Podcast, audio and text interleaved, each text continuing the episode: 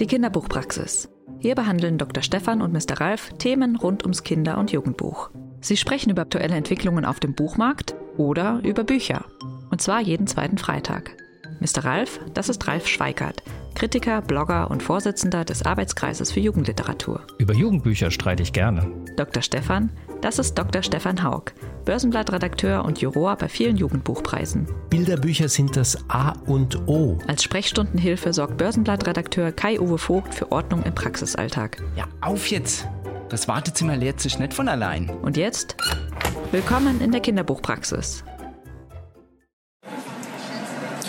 Oh, das ist aber laut hier. Der versteht ja sein eigenes Wort nicht, sag mal. Gut, das ist ja auch nicht unsere Praxis hier. Nee, aber so ein Betriebsausflug, beziehungsweise ja Weiterbildung. Ist Weiterbildung Jugendbuchmesse Bologna. Wir sind nämlich hier auf der Jugendbuchmesse in Bologna. Bologna. International war gestern Abend schon sehr schön. Können Das ist ja immer der, sagen. der Empfang der Ja. AVJ, wo man sich als erstes zum Warm-up trifft. Ja, 130 Leute waren da. Es war wie ein Heimkommen, äh, wie ein Nachhausekommen, so hat es Paula Peretti äh, Ja. gesagt, die Literaturagentin. Und So, jetzt und müssen wir irgendwo ein ruhiges, also da hat die Christine Paxmann Mappenstunde, da geht's nicht, aber Ja. denn hier? Guck mal, da, da probieren wir es mal. Ja, wir bleiben schon hier in der Nähe vom Deutschen Gemeinschaftsstand, der hier Wir kriegen ja gleich, ist, gleich aber der erste Gast. Wir haben jetzt zum ersten Mal, haben wir in Bologna, ich weiß gar nicht, ob ich das je schon richtig erlebt habe, eine Buchhändlerin, eine deutsche Buchhändlerin, Jutta Bummel aus Hochheim von der Buchhandlung Eulenspiegel, die auch in der IG Leseförderung des Börsenvereins ähm, eine wichtige Rolle spielt. Und zwar einfach gefragt, was hat dir gut gefallen auf dieser Messe? Was hast du entdeckt? Ja, ich begleite hier eine Freundin, die Illustratorin ist. Äh, wegen der bin ich eigentlich auch hier. Und ich muss sagen, diese Messe hat mich richtig geplättet. Also jeden Tag sind es unfassbar viele kreative Eindrücke, wie ich sonst auf keiner Messe erlebt habe. Und vor allen Dingen gleich, wenn man reinkommt, ist ja diese Illustratorenwand, wo alle ihre Visitenkarten hinterlassen, kleine Plakate, Aufkleber. Und das ist zum Teil derartig kreativ. Allein dort könnte ich ehrlich gesagt schon einen Tag verbringen, weil das ist so detailreich und Wahnsinn, was diese Menschen mitbringen, also an Facettenreichtum, an Farben, an Formen. Und das zieht sich im Prinzip durch alle Hallen, weil hier sind so viele äh, Illustratoren, äh, die man beim Zeichnen sieht, im Gespräch sieht. Man hat auch ständig im Hintergrund dieses Summen von angeregten Gesprächen und ja, es sind überall nochmal spezielle Ausstellungen. Bei manchen war ich jetzt schon dreimal, weil es dann immer wieder hinzieht. Also es ist ganz, ganz toll hier. Deine Freundin, deren Namen wir vielleicht sagen sollten, die Künstlerin, hat sie das ähnlich sozusagen empfunden? ja, nutzt sie das auch für persönliche Kontakte oder hat die ihre Mappe dabei und nimmt diese Mappentermine bei den Verlagen wahr? Ja, also ihr Name ist Angela Wittchen und äh, sie kommt eigentlich aus dem grafischen Bereich. Äh, da macht sie schon ganz, ganz lange richtig tolle Projekte. Ich finde sie sehr begabt. Also und Verleger, Verlegerinnen, aufgepasst, den Namen merken. Angela Wittchen. Und es ist natürlich für mich sehr, sehr spannend, aus ihrem Blickwinkel sowas mal kennenzulernen, weil als äh, Buchhändlerin geht man ganz anders über eine Messe und diese Hoffnung, die damit verbunden ist. Aber äh, wenn ich hier sehe, wie viele Talente hier rumlaufen, ja, und äh, wie viele Menschen hier Hoffnungen haben, vielleicht entdeckt zu werden, ein Buchprojekt verwirklichen zu können und dass es vielleicht auch manchmal hart ist, festzustellen, ich bin eine von ganz, ganz, ganz vielen talentierten Menschen, finde ich meinen Weg. Das sind schon so Fragen, die ich dann auch habe und dass es oft auch Zufall ist. Und nicht immer bin ich gut oder nicht gut, sondern wen habe ich kennengelernt, mit wem bin ich ins Gespräch gekommen, wo stimmt die Chemie. Also dann beängstigt es schon so ein bisschen, wenn man die ganze Menge an Menschen sieht, die hier mit diesen großen Mappen so durch die Gegend rennen. Aber klar, es gehört halt irgendwie auch zum Geschäft. Man muss sich ja präsentieren. Du hast aber auch ein Leseförderprojekt entdeckt hier, oder? Südafrika.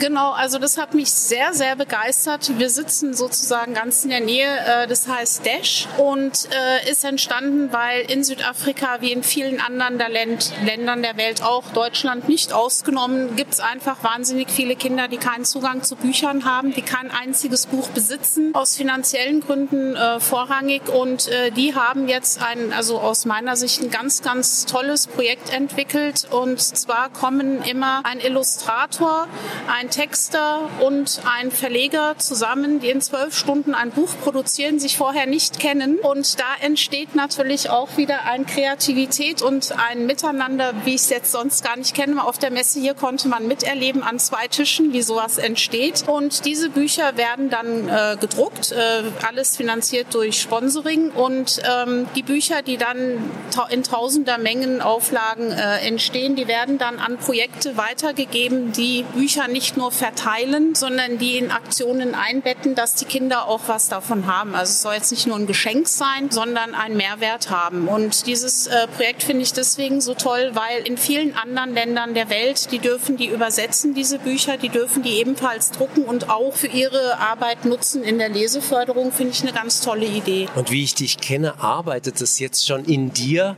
wie man das für Deutschland eventuell umsetzen könnte? Ja, das stimmt. Ich werde mir das mal genauer angucken, mir die Webseite angucken, die mir nochmal mit den, ähm, mit den Initiatoren sprechen und vielleicht kann man ja irgendwie kooperieren oder gucken, wie wir das für uns in Deutschland umsetzen könnten, ob es dafür was gibt, auch mit einer Idee verknüpft. Gerade in Kindergärten fehlt uns ja noch was, was wir vielleicht bundesweit durchführen können. Ja, vielen Dank für deine Eindrücke. Ja, die Buchmesse hat ganz viel mit Lizenzen hier natürlich zu tun. Es ist eine Lizenzmesse und da freuen wir uns, dass Renate Reichstein in ihrem Terminkalender, der prall gefüllt ist, einen ganz, ganz kleinen Slot für uns gefunden hat. Ja, Renate Reichstein war früher für die Lizenzen verantwortlich beim Oettinger Verlag, war Vorsitzende der AVJ, des Verbandes der Kinder- und Jugendbuchverlage. Gemeinschaft von Jugendbuchverlagen. Und ist jetzt freie Agentin mit ihrer Agentur Bild und Wort. Herzlich willkommen. Dankeschön. Freut mich, bei euch sein zu können. Ja, jetzt ähm, erleben wir ja hier endlich wieder eine richtige Messe in Bologna mit vielen Leuten, mit vielen Verlagen aus dem Ausland. Es sind jetzt auch viele Länder wieder da, die im letzten Jahr nach, bei der ersten Messe nach Corona noch nicht da war. Wie hast du denn jetzt so dieses Lizenzgeschäft hier in diesem Jahr wahrgenommen? Äh, das Lizenzgeschäft ist ein persönliches Geschäft. Man muss sich kennen, wenn man etwas kaufen oder verkaufen will. Man geht nicht irgendwo hin und sagt, ich habe hier was und du kaufst das jetzt, dann kauft er das, er oder sie das nämlich nicht. Da muss zunächst mal eine irgendwie geartete persönliche Beziehung entstehen entstehen. Die entsteht nicht über Zoom oder Teams. Und deswegen ist es so wichtig, dass wir uns auf Messen treffen können, dass wir eine Beziehung aufbauen können und dass wir dann im Laufe dieser Beziehung dann auch Geschäfte miteinander machen können. Deswegen ist es einfach ein Segen, dass wir alle wieder da sein können. Und ein bisschen traurig finde ich es, dass so viele Leute nicht da sind obwohl wir eigentlich alle wieder da sind. Liegt das an der Krankheit oder an, wer hat gesehen, Einige die... Haben Corona, das wissen wir, wir haben kurzfristig abgesagt, ja, weil wir ja. haben Termine ausgemacht, aber sie haben Corona.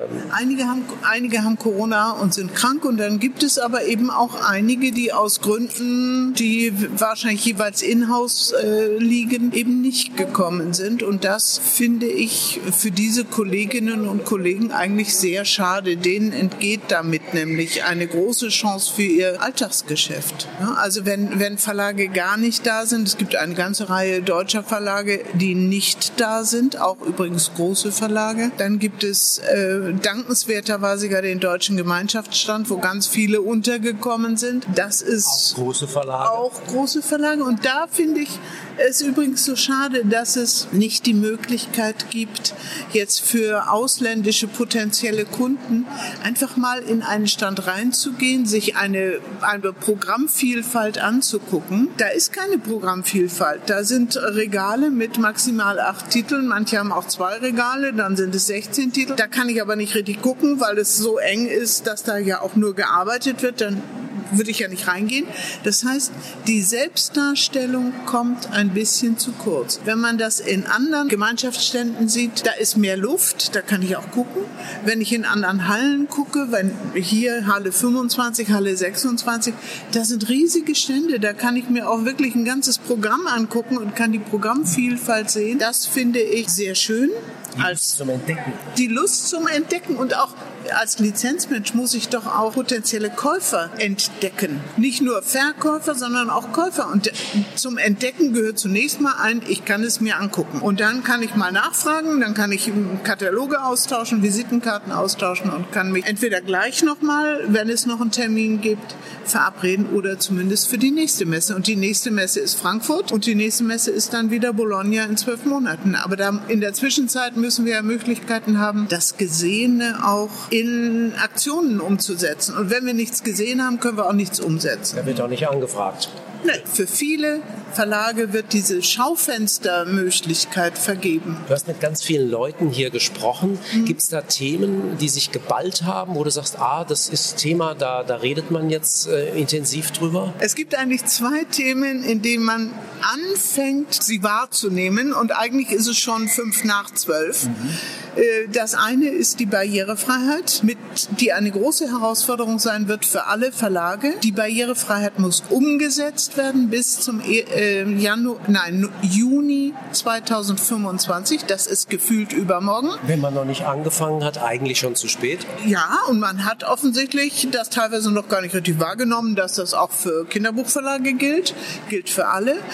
Ähm, und das zweite Thema ist KI. Und das nicht nur äh, wenn es um Texterstellung geht, sondern auch Illustrationen. Und da ist es für einige Verlage teilweise heute schon bedrohlich. Ich habe mit Leuten gesprochen, die sagen, ja, es gibt Konkurrenzprodukte, die sind mit KI entstanden. Die werden teilweise bei Amazon höher gelistet als die äh, Verlagsoriginale. Das heißt, da muss man sich mit beschäftigen, was ist da möglich.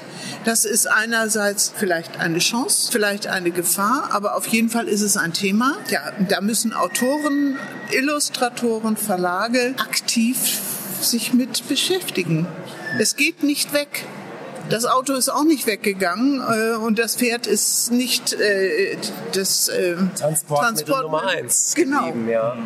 Naja, ich sehe, das ist vor allem ja ein ganz großes Problem für die Urheber. Also das komplette Thema Urheberrecht, gerade auch bei dem von KI erzeugten Dingen, ist ja erst nochmal eines der großen, weil es basiert ja in der Regel aus einer Ausarbeitung vorhandenen Materials. Also so wie so ein, so ein Schachcomputer ja hunderttausende Schachpartien analysiert und nachher Vorschläge macht, wie man ziehen ziehen soll, so kann natürlich KI auch aus allem Vorhandenen etwas kreieren, wo man sagt, naja, es ist ja nichts Eigenes, sondern es ist ja nur eine mathematische Ableitung eines vorhandenen, schon bestehenden von Urhebern, von menschlichen Urhebern und daraus erzeugt man was. Und natürlich muss das auch eine große Angst für die Autorinnen und für die Illustratorinnen sein, weil sie plötzlich eine Konkurrenz haben, die konkurrenzlos günstig ist, wenn man die Rechenzeit jetzt in Relation zu der Zeit setzt, die ein Illustrator, Illustratorin an einem einem, Buch arbeitet. Ja, den erwächst eine riesen Konkurrenz den Urhebern und du kannst eben ein Urheberrecht ja nur an eine lebende Person, also natürliche Person hängen, nicht an eine technische, äh, an ein technisches Modul. Gleichzeitig ist es aber für Verlage auch nicht so ganz einfach, denn wenn die jetzt etwas mutwillig mit KI machen, könnte, man könnte sich ja Geschäftsfelder denken, wo das sinnvoll wäre, wirtschaftlich sinnvoll. Verlage haben dann auch keine Rechte an dem, was sie da gemacht haben. Also das ist so eine eigentlich eine zwingende Situation, gerade für alle in alle Richtungen, sich da mal rechtlich Gedanken zu machen. Eine rechtliche Absicherung musst du haben, sonst kann jeder dir alles klauen. Momentan ist es noch eine große Grauzone. In den USA läuft gerade ein Prozess von Illustratoren, wo eine KI sozusagen aus dem Internet alles abgesaugt hat, ohne deren Wissen und damit arbeitet. Und mhm. da ist die rechtliche Frage, die jetzt da geklärt werden soll. Das ist eine Grauzone. Und ja. in Europa ist es auch noch eine Grauzone. Hast du Beispiele hier auf der Messe mit KI gesehen? Also gesehen habe ich nur Beispiele bei einer Veranstaltung im, in der Illustratoren-Ecke, wo ein äh, Franzose hochinteressant zeigte, wie KI, verschiedene äh, Illustrations-KIs nach Vorgaben Illustrationen erstellen. Also zum Beispiel? zum Beispiel war das Thema kleiner Prinz, also ein kleiner Prinz und ein Fuchs. Books. Und das im Stile verschiedener bekannter Illustratoren. Das ging wunderbar. Das ging sogar so weit, dass der das im Stile von Roy Lichtenstein machen mhm. konnte. Das ist schon beängstigend, wenn dann also ein Verlag vorgibt, ich möchte bitte ein Cover haben, da soll das und das drauf sein und es soll aussehen wie, weiß ich nicht, Keith Haring, Roy Lichtenstein, äh, Picasso oder weiß der Teufel was. Beziehungsweise auf uns übertragen. Ich hätte gern den Hamburger Hauptbahnhof ähm, im Stil von Philipp Wächter. Ja, das wird Oder die Nadja Budde, macht das, das, bitte. Das wird KI. Wenn die KI so gefüttert ist, dass sie wissen, was Nadja Budde macht oder Philipp Wächter, dann machen die das völlig schmerzbefreit. Ja, das ist im Grunde jetzt ja auch die Folge davon, dass man als Autor, als Illustrator, Illustratorin ja auch eine öffentliche Person ist. Man hat äh, Social-Media-Kanäle, man ist auf Webseiten mit seinem Werk präsent, man zeigt sein Portfolio, um ja auch für den Markt spannend zu sein, auch im Ausland wahrgenommen zu werden. Also man hat ja die Grundlage selber veröffentlicht aus einem medialen Zwang heraus, von dem jetzt die KI profitiert, weil sie eigentlich alles findet. Man kann ja ja sagen, suche alle im Netz befindlichen Bilder von Nadja Budde oder von Axel Scheffler, dann wird sie das, äh, wird sie das automatisch tun und schon hat sie ein, eine Grundlage, um selber zu sagen, na gut, jetzt kann ich in dieser Form und mit den Farben und mit dem Stil, mit den, der Art und Weise, wie jemand illustriert, das illustrieren, was du mir jetzt nennst schwierig. Ich, ich, war heute Morgen in einer Veranstaltung beim Illustration Survival Corner Masterclasses und da wurde also dringend empfohlen, das war ähm, von, von Illustratorenorganisationen, was man ins Netz stellt als Illustrator, dass man das mit einer besonderen Art, das gibt es wohl, ähm, digitalem Wasserzeichen versieht, das sozusagen nicht ähm, absaugbar ist. Also und die, die da waren, haben erstmal gestaunt, also ein paar kannten das, aber für viele war das Terra Incognita. Also äh, es war war noch unbekannt. Also das gibt es ja schon. Mir ist es begegnet bei dem Übersetzungsprogramm DeepL. Wenn man da einen ganzen Text eingibt und nicht nur so Bruchstücke, dann kriegt man den ganzen Text super übersetzt. Der ist dann aber nicht ausdruckfähig. Mhm. Also den kannst du nicht ausdrucken, den kannst du nur auf deinem Bildschirm lesen. Da kannst du ihn auch keine Passagen rauskopieren und gar nichts. Also das ist ja schon so eine, so eine Schutzfunktion und ich denke mal, das ja, muss man... Für die Bezahl, wenn du bezahlst bei DeepL, kriegst du ja, dann, dann ja, aber ich will ja, ja nicht bezahlen. Ne? Ich denke mal, sowas müssen die Illustratoren auch machen. Und im Grunde müssen wir alle ja natürlich sehr viel vorsichtiger sein mit dem, was wir einfach so ins Netz stellen. Also ein sehr, sehr spannendes Thema. Ich will es jetzt gar nicht abwürgen, aber ich äh, oute mich jetzt auch mal als unwissend, weil das Thema Barrierefreiheit beim Kinderbuch ist mir auch nicht so präsent. Was sag doch noch mal, was dahinter steckt, wenn es vor allem erstmal auch nur die Verlage betrifft? Also ist es so, dass äh, jedes äh, Werk, das öffentlich zugänglich ist oder sein soll, muss barrierefrei zugänglich gemacht werden. Das äh, trifft Druckwerke. Natürlich kann man ein Buch nicht irgendwie jetzt äh, für nicht äh, sehende äh, a priori mal lesefähig machen, aber dafür gibt es ja dann die Blindenschriftausgaben. Die werden sicherlich zunehmen. Für elektronische Bücher äh, muss eine synchronisierte Tonfassung Sprachfassung mitgeliefert werden. Das heißt, wenn man ein E-Book generiert als Verlag, muss man die Tonspur sozusagen drunter haben. Und zwar eins zu eins. Das heißt, du kannst nicht ein Hörbuch nehmen, das ein berühmter Schauspieler eingelesen hat, denn da sind immer Bearbeitungen drin. Da kommt Text-to-Speech ins Spiel. Die Stimmen, die es da jetzt gibt, die hören sich nicht mehr so an wie mein Navi, sondern die sind schon richtig großartig. Die lernen, die kann man auch erziehen, denen kann man sagen, wann sie wie Pausen machen sollen, wann sie irgendwie äh, sozusagen Anlauf nehmen sollen für ein Wort, das ist richtig super. Die, mit denen kannst du arbeiten wie mit einem Schauspieler. Und wenn du das kannst für dein E-Book, dann kannst du das auch für alles andere machen. Und da kommt natürlich auch was für die, für die Tonträgerhersteller oder Tonträgerverlage äh, ins Spiel. Also im Grunde sind wir da auch wieder beim Thema KI ja in gewisser Weise. Das ist KI. Das ja. Text-to-Speech ist KI. Dann musst du, und das ist sicherlich noch ein ganz großes Problem, du musst Bilderbücher zugänglich machen. Das heißt, du musst eine Methode finden, um Bildbeschreibungen so zu machen, dass der Nichtsehende sich das Bild vorstellen kann. Da gibt es inzwischen so Ansätze, dass man äh, Regularien erfindet, wie man den Aufbau eines Bildes beschreibt. Ob von links nach rechts, von oben nach unten oder so, damit das mit einer gewissen Einheitlichkeit da, da ist noch ganz viel im Umbruch. Wie ist das bei Verlagswebsites zum Beispiel? Die müssen auch barrierefrei sein. Also du kannst nicht irgendwie ganz unten, wenn du äh, kilometerweise runtergescrollt hast, steht dann unten Kontakt und Impressum und irgendwas, sondern das muss prominent sichtbar sein ja, wobei sichtbar, sondern es muss ja auch eine andere Form gefunden. Ja, aber das ist, das ist, glaube ich, nicht so problematisch, weil diese Anforderung an Barrierefreiheit, es gibt ja unterschiedliche Grade von Barrierefreiheit, die gerade jetzt zum Beispiel auch bei öffentlichen Webseiten schon seit Jahren gefordert wird. Das können in der Regel Agenturen auch sehr gut umsetzen, die damit Erfahrung haben. Also da, glaube ich, gibt es die Standards. Das ist nicht, ist vielleicht für Verlage mit bisher eher ein Thema, mit dem sie sich weniger beschäftigt haben, dass sie ihre Webseiten barrierefrei machen sollen. Aber ja. die Technik, die gibt es schon. Das ist nicht nicht so aufwendig. Ich glaube, es ist eher diese Frage nach, wie kriegt man jetzt eine Bildbeschreibung in einem, in einem malerisch-künstlerischen Bilderbuch hin? Wie soll man das denn umsetzen, dass das auch wirklich funktioniert? Ich stelle mir das aber schwierig vor. Es gibt gerade viele Jugendbuchverlage, die auf ihren Websites Diskussionen haben mit ihren Leserinnen und Lesern. Die darf ja auch sozusagen, da soll auch keiner ausgeschlossen werden. Also wenn du das nur über die Augen verfolgen kannst, diese Diskussionen, der sagt das, der sagt das, der sagt das, der sagt das, ist dem ja nicht Genüge getan. Da wird man auch mit Text-to-Speech dann arbeiten. Ich denke mal, da kommt noch eine ganze Menge. Und äh, eigentlich kann man allen nur raten, fangt sofort gleich morgen an, euch darum zu kümmern, denn Juni 25 ist gefühlt übermorgen.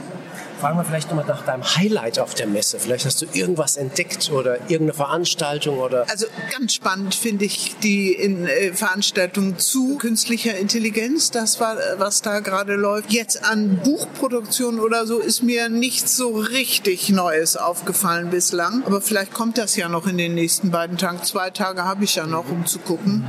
Also ähm, ich erwarte da eigentlich in den Hallen außerhalb der Halle 30 irgendwas was Spannendes. Spannendes. Ja, aber es ist, ähm, es ist halt einfach auch eine, eine Fülle an Material und an, an Preisen und an Auszeichnungen, die, die hier dann eben entsprechend ausgestellt sind. Auch gibt ja auch mehrere Formate, wo man Illustrationen sehen kann. Auch die, das Gastland Griechenland hat eine kleine Galerie mit Künstlerinnen und Künstlern aus Griechenland. Also da steckt jede Menge Material noch in den Hallen, die man entdecken kann. Und ja, also noch viel Zeit zum, zum Suchen, zum Schnüffeln, zum Finden. Vielen Dank.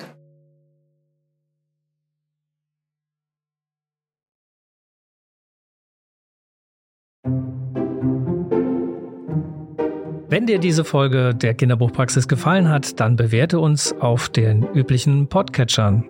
Wir freuen uns über dein Feedback und deine Anregungen auf dem Instagram-Kanal Kinderbuchpraxis und natürlich einfach die Kinderbuchpraxis weiterempfehlen.